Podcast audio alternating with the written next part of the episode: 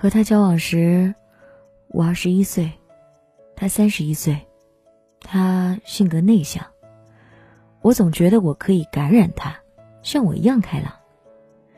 他对我很好，一年半后我们结婚了。他家境较好，给了我安稳的家。在外飘着的这几年，这一刻，我终于觉得可以安定了，可以围绕着我们的家努力了。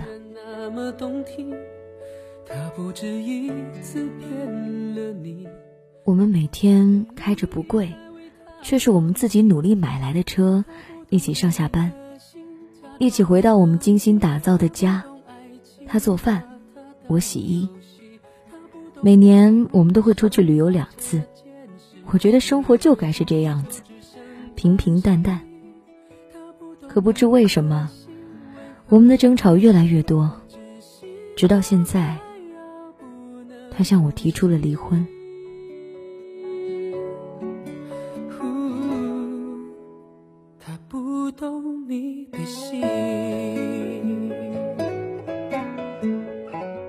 其实我也累了，我觉得他变了，他也觉得我变了。可是我真的已经习惯了他的陪伴。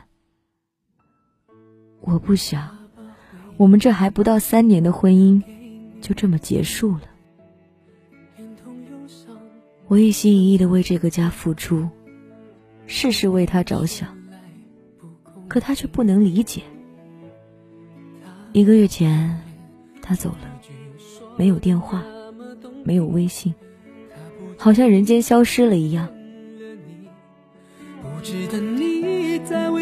相信，他不懂你的心，假装冷静，他不懂爱情前几天接到法院的电话，他起诉离婚了。我真的从来都没有想过，我爱了这么多年的男人，竟是这般的无情。所有人都告诉我，这段婚姻是错误的，结束是对的。理智告诉我，他不是能陪伴我一生的人。可是，每天当我回到空荡荡的家，我连卧室都不敢进。我每天只能睡在客厅。我怕，我想他，我控制不住自己。翻看着我们去过的地方，拍的照片，看着我们结婚那天的视频，总是眼泪不止。真的是我爱错人了吗？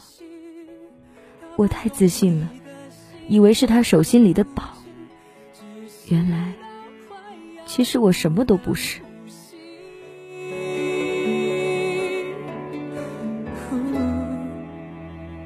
不懂你的心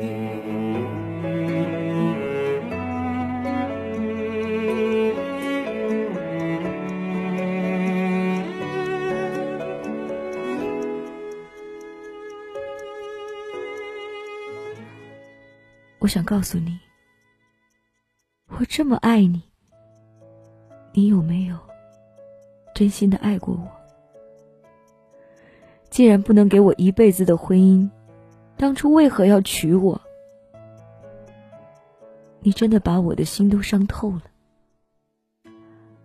我习惯了你的习惯，只是我们就要分道扬镳了。到底是为什么？我们的婚姻怎么会走到今天这一步？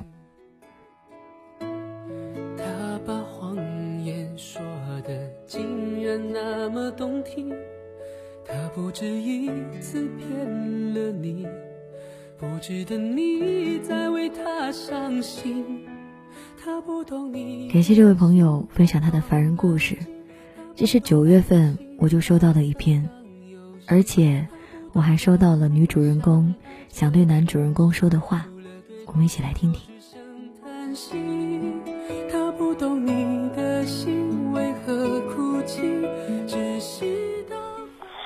你让我现在辞掉工作，去到你的城市和你一起继续生活，可是最近发生了这么多事情，我现在处在这个环境，人言可畏的东西太多了。对不起，我真的做不到，也请你原谅我的不勇敢。如果当初你不把事情做得这么决绝，也许我们现在还有退路。他把回忆留给你。这就是我喜欢凡人故事的一个原因。我想，每一个平凡人都是有故事的，或者它是一个成长的故事，或者这有关亲情，再或者那有关爱情。也许我心里有痛，或者我心里有感慨，我想说出来。谢谢你们选择凡人故事，让你们通过这样一个渠道来分享。不仅仅有音频节目。我们还有第一本实名书，其实若是能做成杂志，那就是我更希望的。每一个阶段，每一个月，每两个月就能分享一次大家的心情。这一次呢是第一本，我们来观察一下大家是否喜欢看这样的东西。而如今呢，在 DJ 白雪的订阅号里面，你们也能看到很多来自凡人故事的投稿。如果你想买书，可以在 DJ 白雪的订阅号里面直接来询问网址。如果你也想分享你的故事，可以在新浪微博 DJ 白雪的私信，或者也可以在蜻蜓微社区留帖子给我，我都可以收到。今天的故事会让人觉得有点唏嘘感叹，虽然很短，可是却深深的触动了我。我也希望我们故事的主人公飘飘的胖子，能够幸福快乐，真正找到那个陪伴你一生的人。这就是今天的故事，明天继续来给你讲故事。